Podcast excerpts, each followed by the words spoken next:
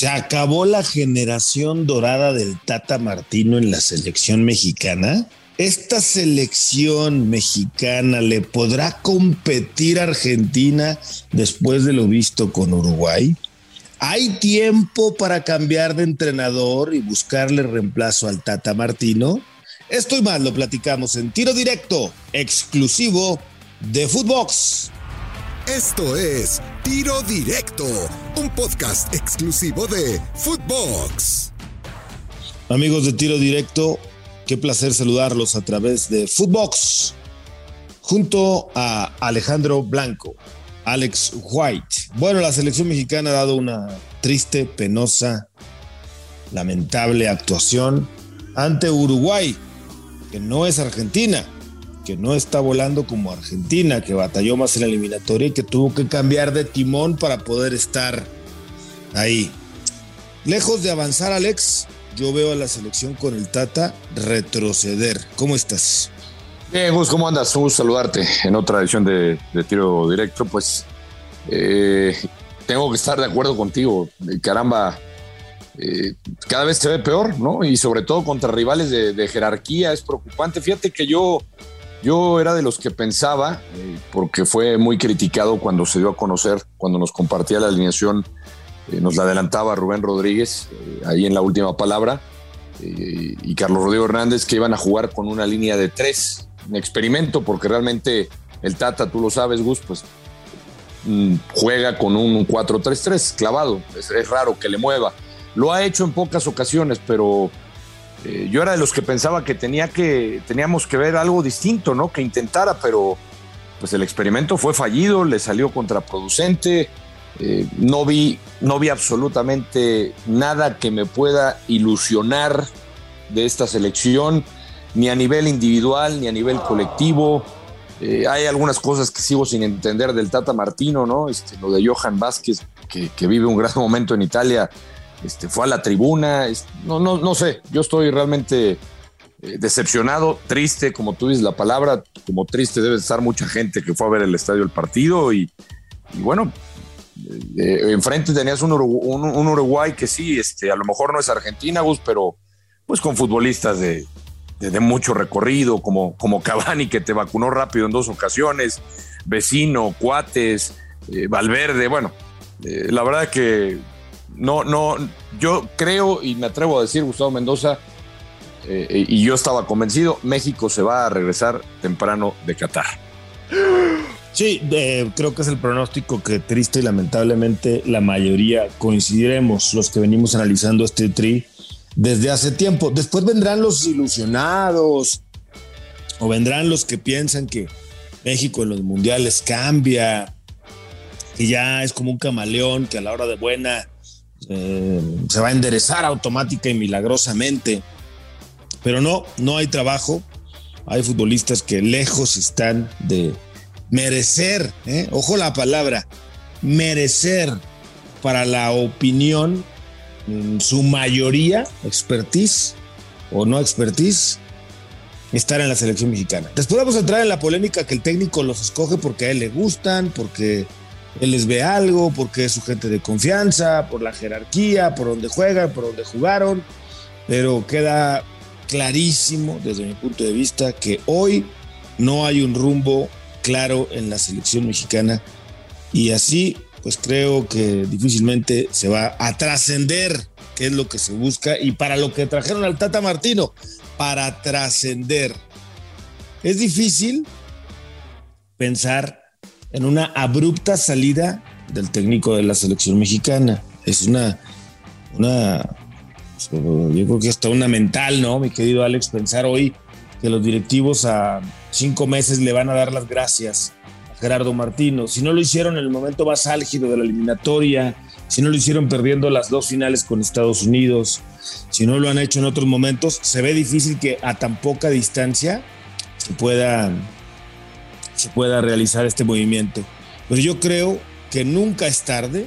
A mí me parece que siempre hay espacio como para pensar en dar un cambio abrupto y ya después escoge al que quieras. Habrá quien diga Diego Coca, habrá quien piense en Almada, habrá quien piense en Miguel Herrera, habrá uno que otro que diga Larcamón, lo que sea. está claro que cuánto tiempo hacía que no veíamos a alguien que cumpliera todo el ciclo. Bueno, el Tata ya lleva cuatro años, tres y medio al frente de la selección y lejos de verse una idea y una estructura y un plan de juego y una renovación en la selección, todo lo que dije se ve al revés.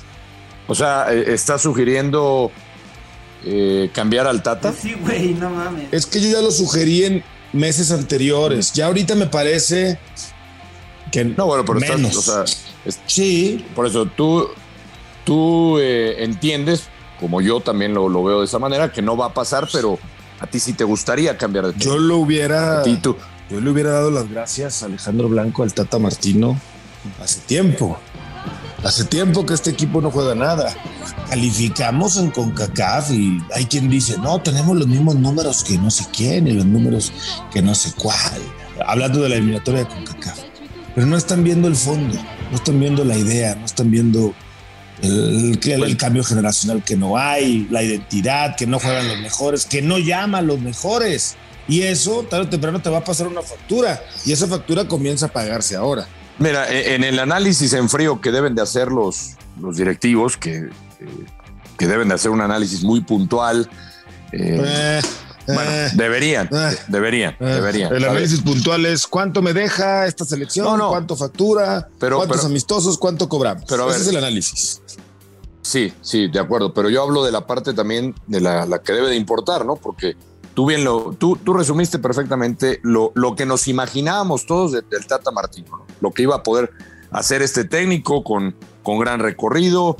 En cuanto a nombre, creo que pues el mejor técnico que ha llegado a dirigir a la selección mexicana en cuanto a nombre y en cuanto a, logros, ¿no? En cuanto a currículo.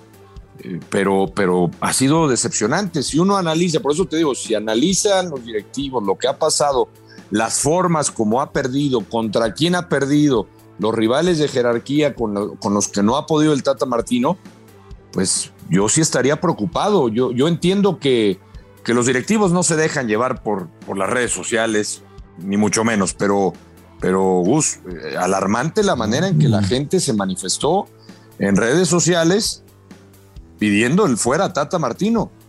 Eh, eh, de verdad, o sea, están viendo lo, lo, que todo, lo que todo el mundo, no de este partido, lo que hemos venido viendo hace meses con, con esta selección.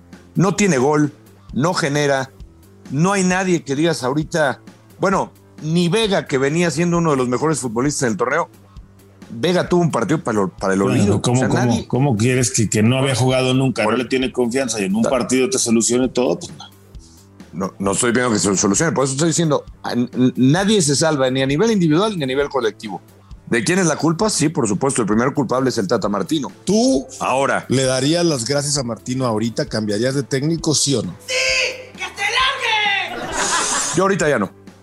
Yo ahorita ya no. O sea, ya de lo perdido, a ver lo que te encuentras. pues sí, porque finalmente, eh, además, eh, ¿dónde se le va a juzgar? ¿Cuál es el trabajo final para, para darle una calificación al Tata Martino? Pues la Copa del Mundo.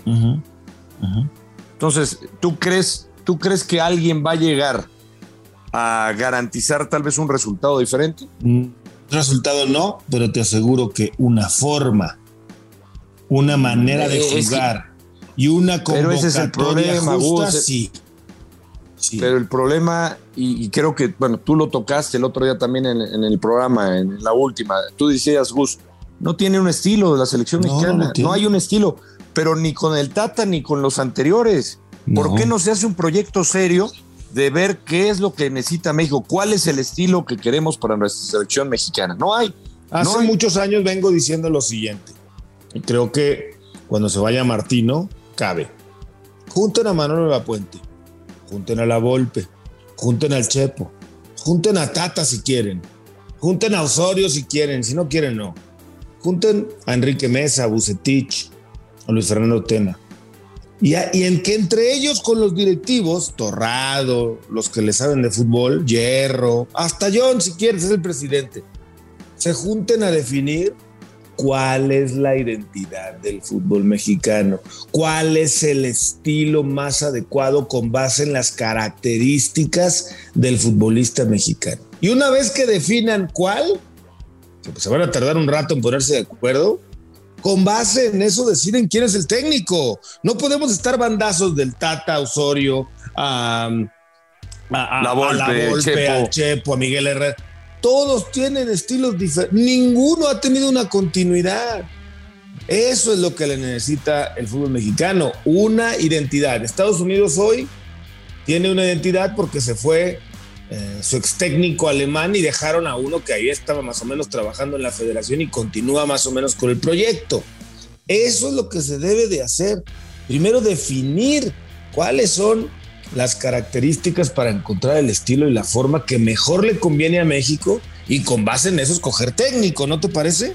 Sí, sí, yo, yo ahí comparto contigo y, y aparte, no, a mí no se me hace nada descabellada tu idea, ¿eh? La deberías de, deberías de mandarla por escrito ahí a ver si te hacen caso a, alguna gente pantalón largo. A mí me, encanta esa idea, me encanta porque creo que eso es lo, lo, que hemos sufrido. A ver, basta ver el número de técnicos en los últimos eh, mundiales que hemos tenido, o sea, en los últimos tres mundiales, ¿cuántos técnicos han desfilado?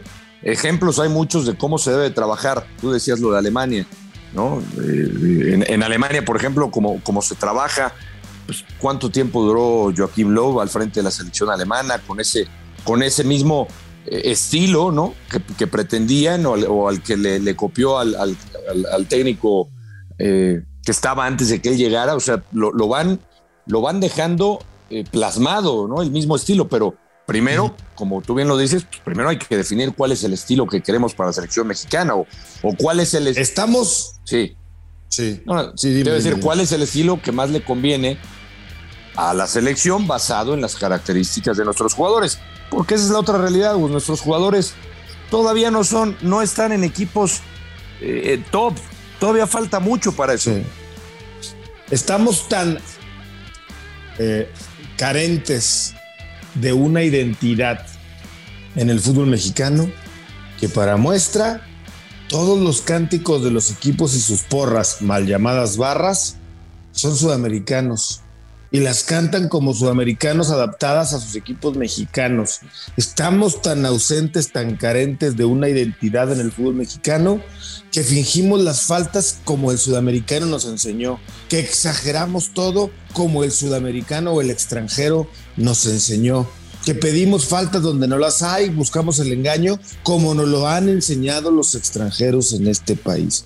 Si comenzáramos a cambiar y buscamos la trampa y buscamos sacar ventaja y culpamos a otros de nuestros errores y a ver si no es el árbitro es que me tiene coraje fulano y es que hay una línea y hay una persecución y nunca somos responsables de nuestros actos y de nuestros errores el día en que comencemos, hablo de fútbol, porque como país me, tendría que extenderte esto a la décima mil potencia, pero en el fútbol, el día en que comenzamos a tener una identidad, una forma, un estilo de juego definido y realmente trabajemos en pro del fútbol, daríamos el primer paso para avanzar a realmente llegar a trascender en el fútbol. Mientras sea lo mismo y pan con lo mismo, vamos a llegar a los mismos resultados.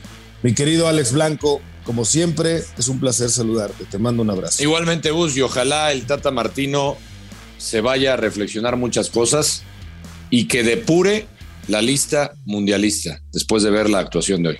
Hay varios futbolistas que no, que no pueden estar en, en la selección mexicana. Está a tiempo, está a tiempo y estoy de acuerdo contigo. Alejandro Blanco en tiro directo. Yo soy Gustavo Mendoza. Ahora me escucha, ahora no. Esto fue Tiro Directo, un podcast exclusivo de Footbox.